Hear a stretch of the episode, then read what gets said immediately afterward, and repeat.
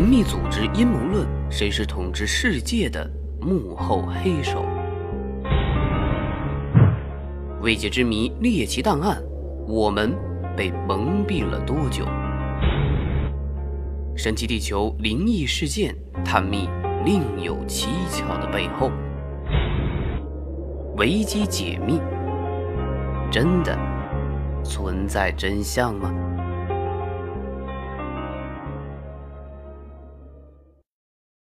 大家好，这里是维基解密，我是隔壁家的小君君。今天我们要聊的是波尔代热斯现象。波尔代热斯现象就是我们俗称的闹鬼，指的就是那些自己发出声音、物体的莫名移动，还有其他的一些不寻常的现象。西方科学界曾对闹鬼现象进行过研究，他们多数认为。闹鬼现象是由于自然界中存在着一种尚未被发现的神奇作用力，还有科学家认为，它是一种因为思想作用而影响客观事物的能力所造成的特殊现象。这种现象在世界各地都有发生过。一些住宅内的家具会莫名其妙的移动，餐具会突然从桌子上摔下来。半夜里睡在床上的主人会被一双冰冷的手扼住脖子，然后灯亮了却看不见人。房间内常常出现脚步声、怪叫声，门外有人敲门，打开门又看不见，等等等等。据说这种现象由来已久，早在几十年前就有居民向警方报案，不过警方并没有。给出调查结果，科学家们只好把这类奇闻异事定名为波尔代热斯现象，期待着闹鬼现象能够早日做出解析。西方科学界已经有人对这种现象加以探索研究，至今还是众说纷纭，莫衷一是。不过，他们已经确信世界上确实存在着这种波尔代热斯现象。有的人认为它是由一种因为思想作用而影响客观事物的能力所造成的特殊景象，也就是人在思维过程中会产生某种能量，它能与空间的某种能量结合产生作用。有的人认为它是一种超自然能力的反应，超出了目前科学水平可以理解的范围。还有的人认为它是。人体特异功能的一种表现，那么究竟是哪一种呢？咱们先来说说这种现象是什么。这种现象出现的时候，它的四周是一种什么样的反应？大家也可以在接下来我说的这些当中找一找自己的身边是不是也曾经出现过类似的现象。首先，第一个就是无缘无故的声响。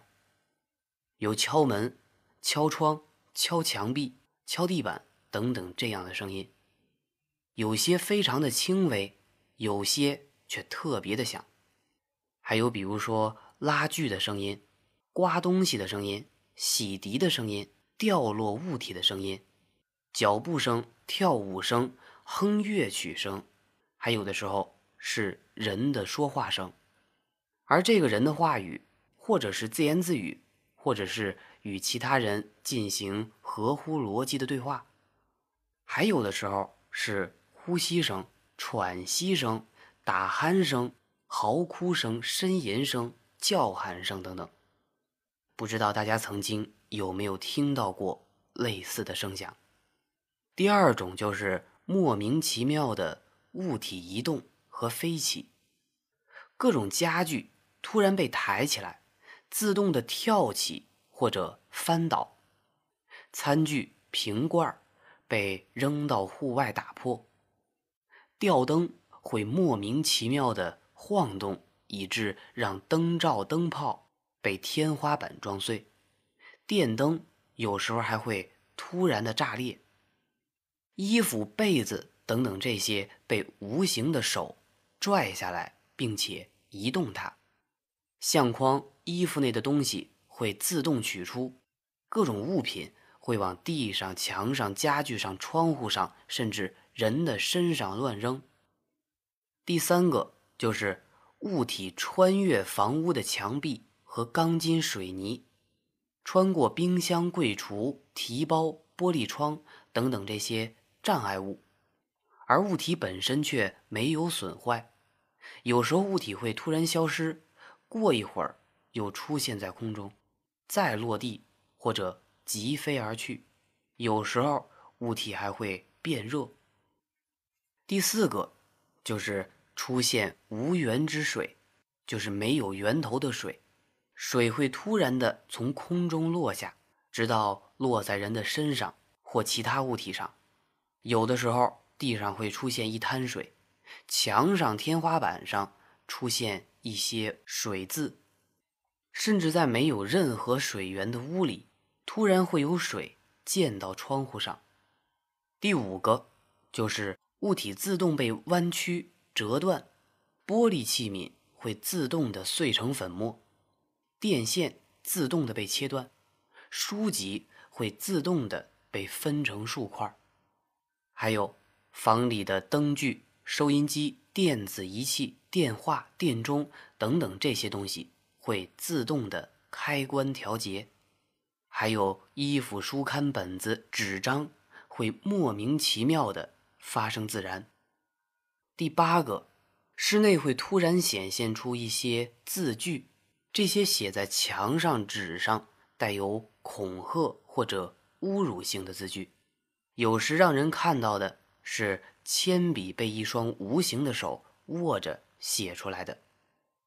最后一个就是对人体莫名其妙的骚扰，在场的人会突然感觉到有人对他推搡、抓挠、捶打。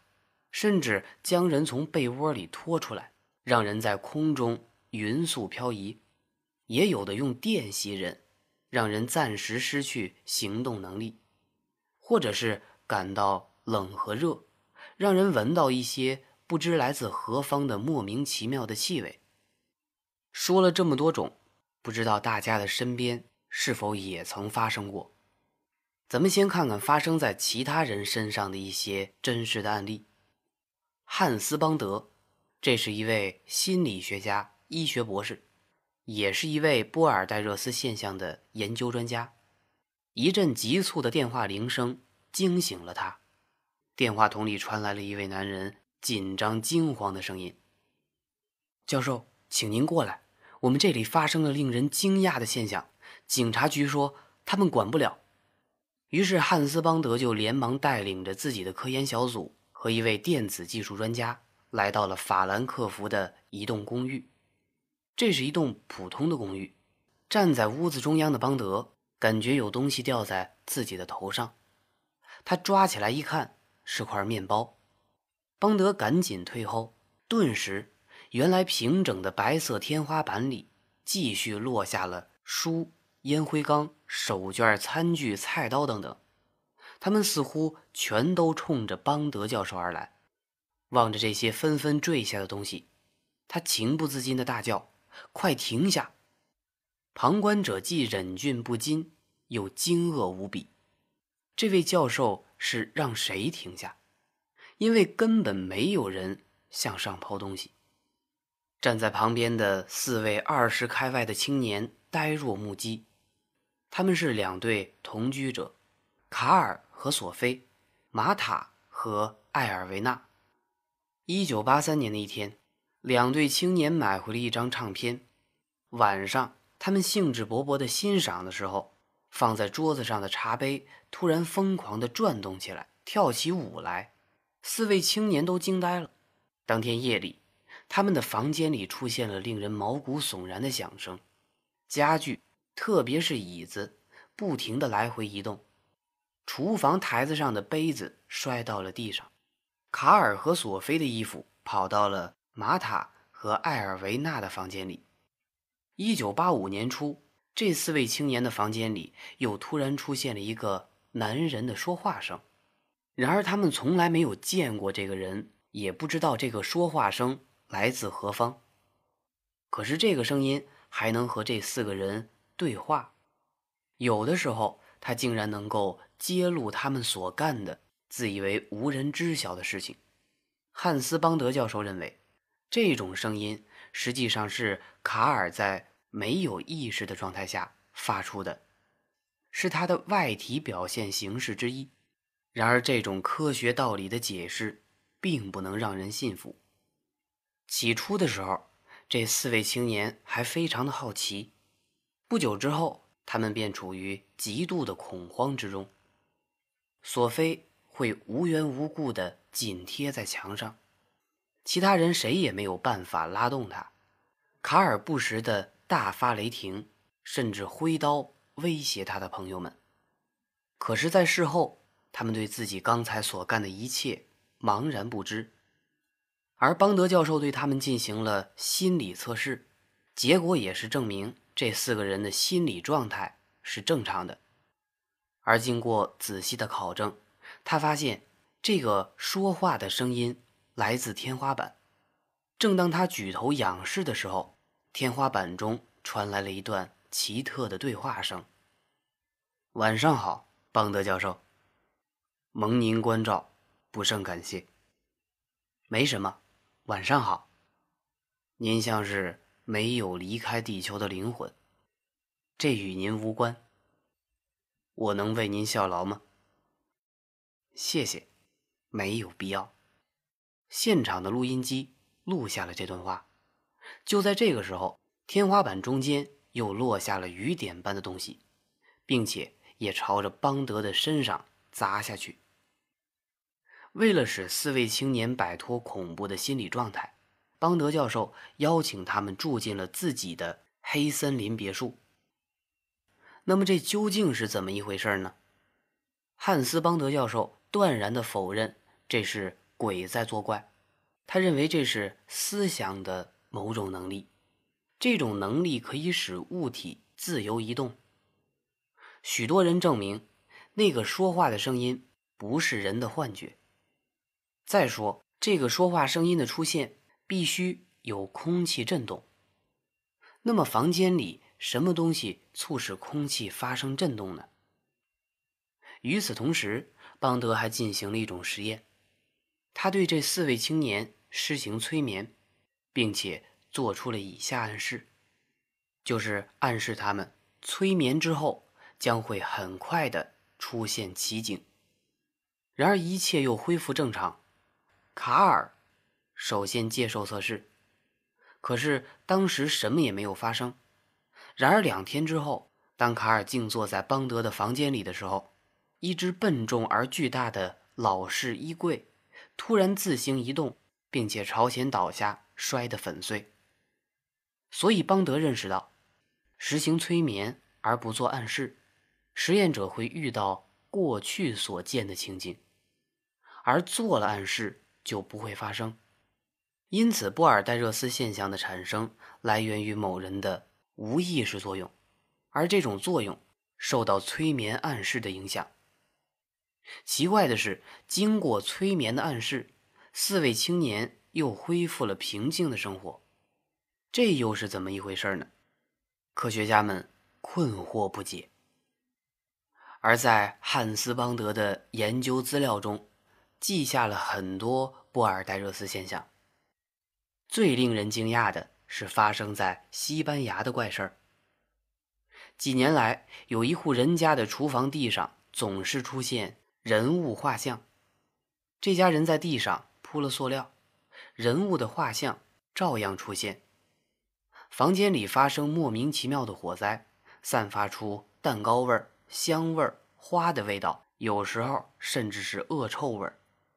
有一次，一只。珍贵的瓷质碟子在众目睽睽之下，竟然自行弯曲了。然而，按照现有的物理定律，瓷器是不具有柔韧性的。除此之外，还有在1967年，罗森海姆的阿达姆律师办公室新招了一位19岁的女雇员安娜·玛丽。不料，她一进门，办公室像是着了魔似的。天花板上的日光灯突然爆炸，完好的灯光也时亮时灭。一只一百七十公斤重的文件柜突然往前走起来，而电话也突然打不出去。邦德由此观察发现，这些地震般的扰动中有一个震中，他通常是一位正值青春期的青少年，并且不自觉或者无意识地显露出内心的冲突。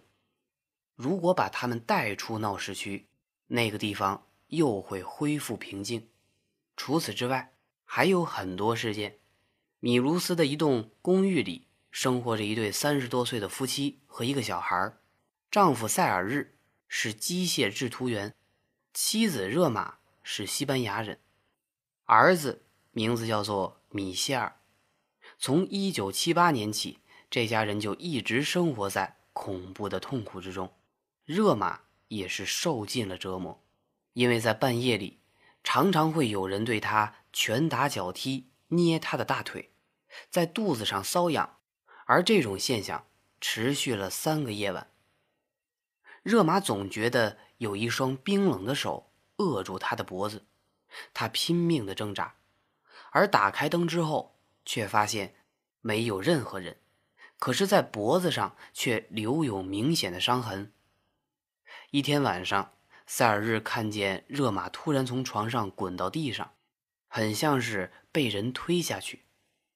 而这天夜里，热玛睡的床猛地向前移动，他的枕头突然被抽走，无影无踪。第二天夜里，他睡到了沙发上，忽然左腿好像被人抓住往下拖，他就拼命地拉住扶手，并且大声地乱叫。丈夫这个时候匆忙过来点灯，但是发现什么都没有。然而热玛的脚却瘸了七天。除此之外，他们房内的东西会不翼而飞，像什么衬衫、大衣、帽子、鞋子。有一次，热玛的眼镜无影无踪了。一个月之后，他又挂在卧室的吊灯上，书架上的书也常常移动。当热玛对时常走动的书架采取了稳定方法之后，其他的书又得了好动症。夜里，他们的房间还会经常听到动物的叫声和婴儿的哭声。电灯一亮，声音也会消失。一天夜里，大门上了锁，第二天早晨发现大门却开着。从此以后，他们就会常常听到大门自动开启的声音。而他们的地窖走廊是水泥地，半个世纪以来一直坚固无损。有一天，一部分水泥被撬开，从此这里的水泥每填一次就被撬开一次，形成了一个损坏了的长方形的坑。它的面积为一米宽、两米长，正好使门不能关闭。热玛的儿子米歇尔。常常在夜里觉得有一位父亲领着他的儿子来看他，那个小孩还不停地抚摸着他的脸颊。一天夜里，米歇尔听到百叶窗上发出阵阵的响声。早晨起床，他发现上面堆满了各种玩具。可是这种友好的待遇没有持续多久，米歇尔就开始经历折磨了。半夜。他常常被一只手使劲儿地揪住耳朵，直到他疼得惨叫起来。一天早晨，米歇尔醒过来的时候，他看到自己的脖子上竟然套着一根绳圈。塞尔日夫妇再也没有办法忍受这种恐怖的生活，所以呢，他们就向汉斯邦德教授求救，并且打算离开这栋鬼怪出没的房间。令人惊讶的是。波尔代热斯现象的制造者似乎知道他们的打算，变本加厉地对他们施加折磨，这也就使得恐怖的气氛更为加剧。一天中午，热玛来到厨房，桌上的一只罐头猛地飞起来，砸到他的头上，当时就鲜血直流。一个寒冷的夜晚，暖气装置突然出了故障。可是全家人却热得要命，但是温度计上的水银柱只显示着华氏二十七度。热玛将吉他放在桌子上，谁料它竟然会自动的弹奏起来。一天，热玛还看到了一个幽灵的身形，他正蹲在地窖的门口。热玛走过去，他就站了起来，迎面走到楼梯口，站在那儿不动。热玛勇敢的往前走，不顾一切的穿过了那个身影。而他事后对记者说：“我感觉自己似乎穿过了一种不结实的、冰冷的东西。”而在事件之后，汉斯·邦德教授在塞尔日家进行了缜密的调查、心理测试和科学研究。他认为，热玛以及全家的遭遇基本上是可信的、真实的。然而，邦德认为，热玛是无意识的。折磨自己和孩子的罪魁祸首，热玛生平中某些经历很能说明问题。在童年，他的周围也发生过某些轻微的波尔代热斯现象，比如说爱做预兆性的梦。去西班牙母亲家短暂逗留的时候，母亲家中的电器设备也全都出现了毛病，而他一走，一切又恢复正常。所以，邦德认为，大多数情况下，具有超自然能力的神经质的人出现，会像催化剂一样，导致产生波尔代热斯现象。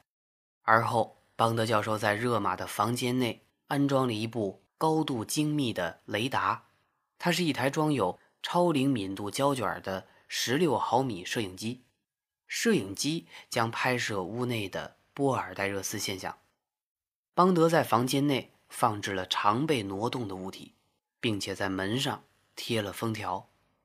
凌晨一点三十分，摄像机开始启动，直到塞尔日关掉电源，摄像机才停止拍摄。而在胶卷上只有三分钟的图像，而且显示出正常景色。房内特意准备的物品一样没动，但是床却移动了。眼镜也不见了。更为奇怪的是，床底下出现了一幅用黑色铅笔画的地理图案，它和几天前在热玛臀部上的图案一模一样。可是搜遍房间也找不到那只黑色的铅笔。最让人感到迷茫的是，在这天夜里，塞尔夫妇被一阵阵的爆炸声从梦中惊醒。可是，一直在转动的录音机竟然没有录下这段情景，磁带上传出来的却是闹钟的滴答声和两个人的呼吸声。然而中午，声音突然从磁带上消失，到了晚上，录音机也不动了。三天之后，它又正常运转，可是磁带却无影无踪了。科学家们试图确定。什么样的心理状态才能使某些人产生超自然的能力，从而导致波尔代热斯现象的产生？因为心理测试以及研究资料表明，在某些情况下，这些人确实引发了波尔代热斯现象。遗憾的是，原先估计能引发波尔代热斯现象的紧张、烦躁、苦恼、失望、愤怒等等这些心理状态。在新的实验中均告失败，所以汉斯·邦德教授最近又提出了一种新的观点。他认为，在波尔代热斯现象中有一种催化剂在起作用，它能唤醒人类去揭示没有认识的物质的某些属性。这些属性和目前人类所熟知的物理和能量进程以及现有的物理定律完全不相容。不过，他又认为，在心理和物理领域形成了一种特殊的相互作用，而这种相互作用下，似乎就产生了波尔代热斯现象。其实，我觉得这种现象肯定还有很多，在今后也会层出不穷，而这种现象也会给人们带来震惊和思索，它会使科学家还有我们这些探索的人。陷入无穷无尽的迷宫。不过，我们相信，总有一天，这些神秘的现象都会被揭开。好了，本期的维基解密又要和您说再见了。如果大家还有其他的意见和建议，或者说有其他比较好的话题，都可以在微信或者微博搜索“隔壁家的小君君”，把你想说的话告诉我，或者加入到我们新的 QQ 粉丝群五六一四九一二二零。让我们下期再会吧。